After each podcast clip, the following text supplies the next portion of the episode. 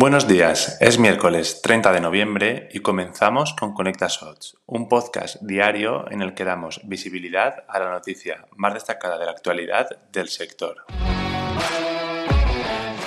Los despidos están a la orden del día, especialmente en las grandes tecnológicas, que llevan unas semanas haciendo notables esfuerzos para optimizar sus recursos y, por qué no, sus balanzas fiscales. A principio de año, Google apostó por una nueva herramienta que permitía medir el rendimiento de los empleados en base a su productividad. Mediante la misma, se ha evaluado que hasta el 6% de todos sus trabajadores podrían recibir informes desfavorables a consecuencia de su escaso rendimiento, una decisión que podría afectar hasta a 11.000 personas, que se sumarían a los despidos ya ejecutados en caso de que se produjesen.